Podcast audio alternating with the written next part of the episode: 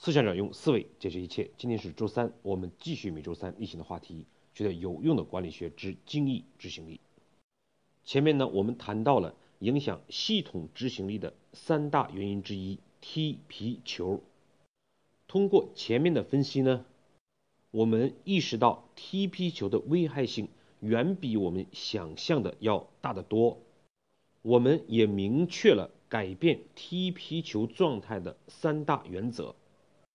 今天呢，我们先通过一个事例的分析，进一步感受踢皮球的传染性和危害性，以及在企业之中，我们具体的通过什么样的工具来改变踢皮球的企业状态。比如说呢，小张是刚到公司的生产部一个分厂的负责人。面对公司一个非常重要的订单，物料并没有齐备，于是呢，到仓库去追要。仓库这个时候就会讲，采购部的物料还没有到，你去采购部问问吧。到了采购部呢，采购部可能会告诉小张，我们上一次的货款还没有给人家。所以供应商不给发货，小张呢总不能继续到财务部去解决货款的问题。这个时候呢，员工的职业化、负责任的态度无疑就会受到伤害，他会感觉到无奈、郁闷，心有余而力不足。这个时候呢，可能你会想。为什么小张不向上级反映这件事情呢？我们知道呢，中国人是最讲究关系的，讲究和谐。如果小张讲这个事情向上级反映了，如果仅仅是生产部的经理，他对此也是无能为力。如果跨级汇报到更高的层级，无疑会有打小报告的嫌疑。会导致部门之间的对立，即便是有利于解决这次的工作难题，会带来以后更大的冲突，而接下来物料没有按时到的问题，就会演化成客户的订单不能定时交付，然后就可能变成客户的投诉，甚至订单的流失、客户的流失。小问题呢就会变成大问题，大问题呢有可能就变成危机。这个时候事情往往就会被公司的高层，比如说老板知晓。老板呢一定会质问生产部门，为什么没有按时完成生产？对于小张来讲呢，一种方案就是将全部责任都担在自己身上；另外一种方案。很自然的就会讲出来，由于物料不齐备，所以无法完成生产。这个时候呢，我们就会看到以前的仓库采购的踢皮球，就感染到了小张生产部的踢皮球。这就是踢皮球的传染性。问题并没有到此为止。一个部门完成一件工作呢？不仅有的时候是因为别的部门配合不够，还在很多时候呢，是因为自己的工作没有做好。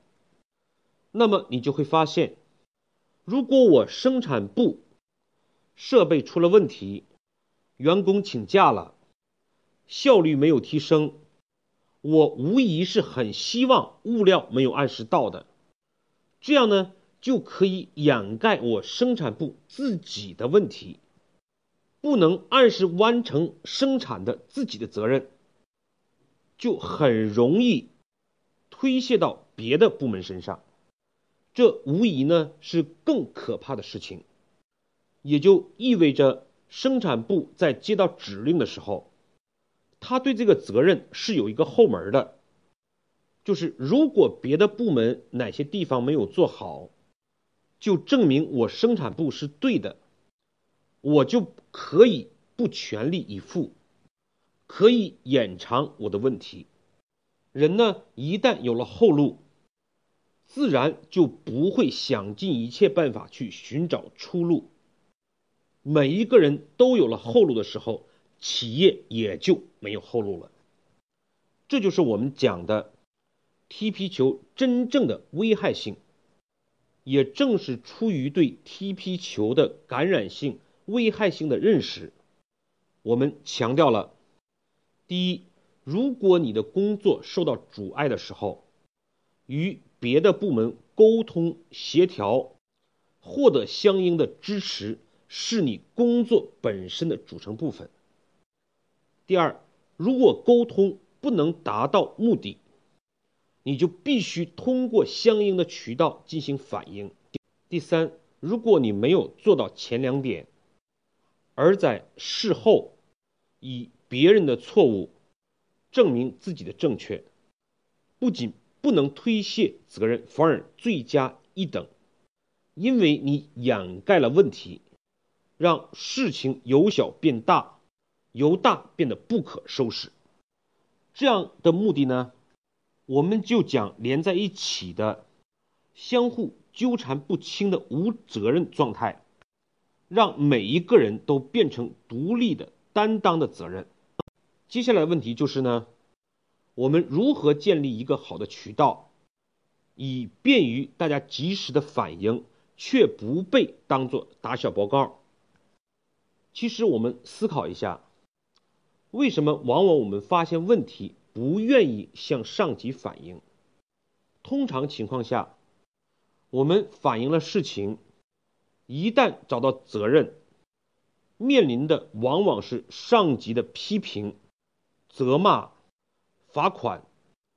所以呢，大家都是同事，我反映了问题，最后导致另外一个人遭到这样的境遇，我自然就不好去反映这样的事情。它会影响到和谐的关系，大家以后的相处。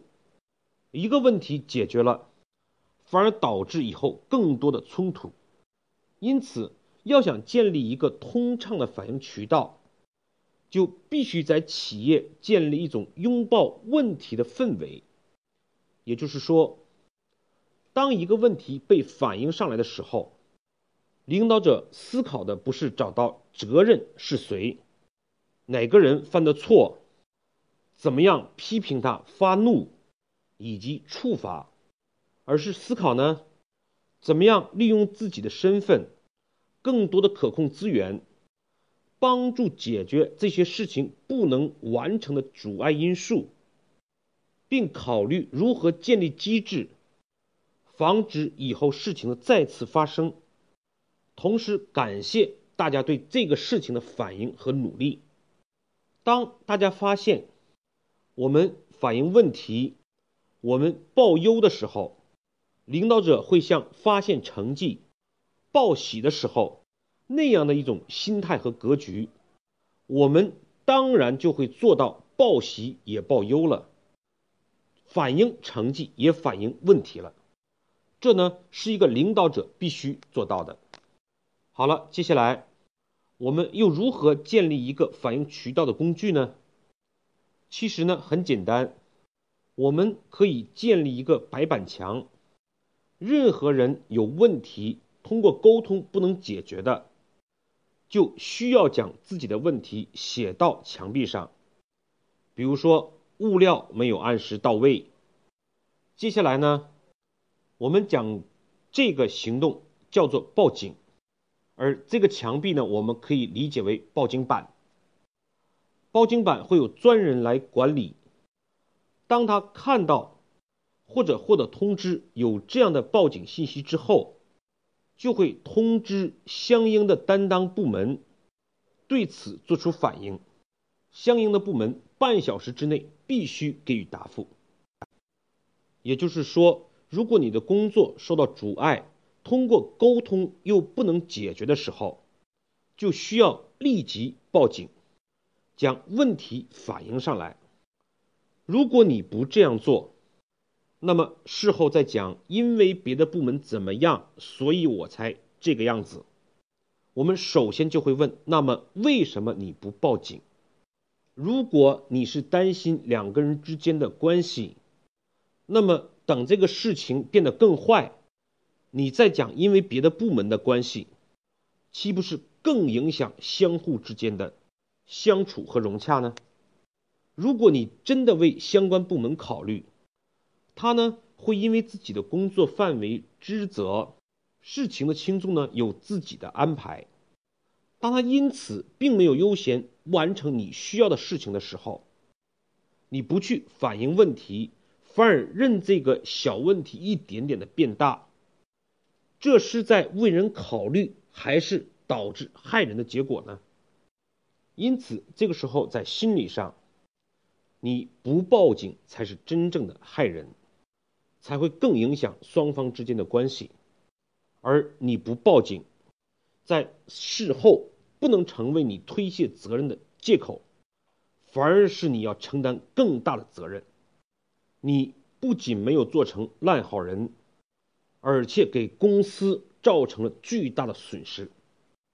同时呢，对于被报警人也更容易接受，因为他被报警的原因并非他对此事不负责，而我们强调的是各个部门信息不对称。对事情的理解不一样，有相应的工作程序，所以呢，总需要公司柔性的从上往下的处理一些事情。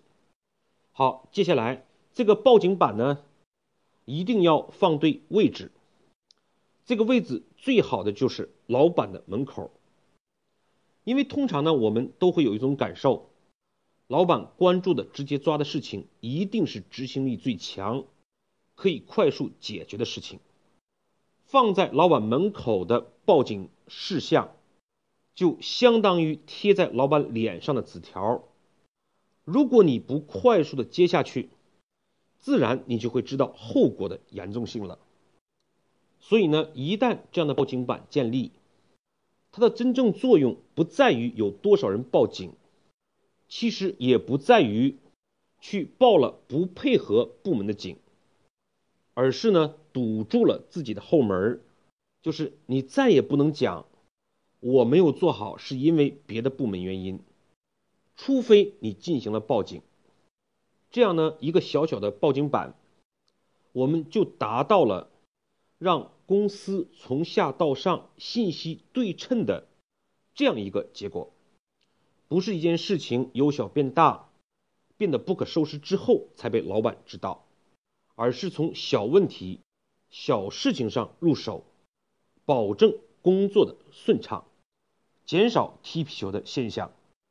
因此呢，报警板对于工作受到阻碍的人来讲，他不能给自己留后门了，不能用别人的问题掩藏自己的缺失。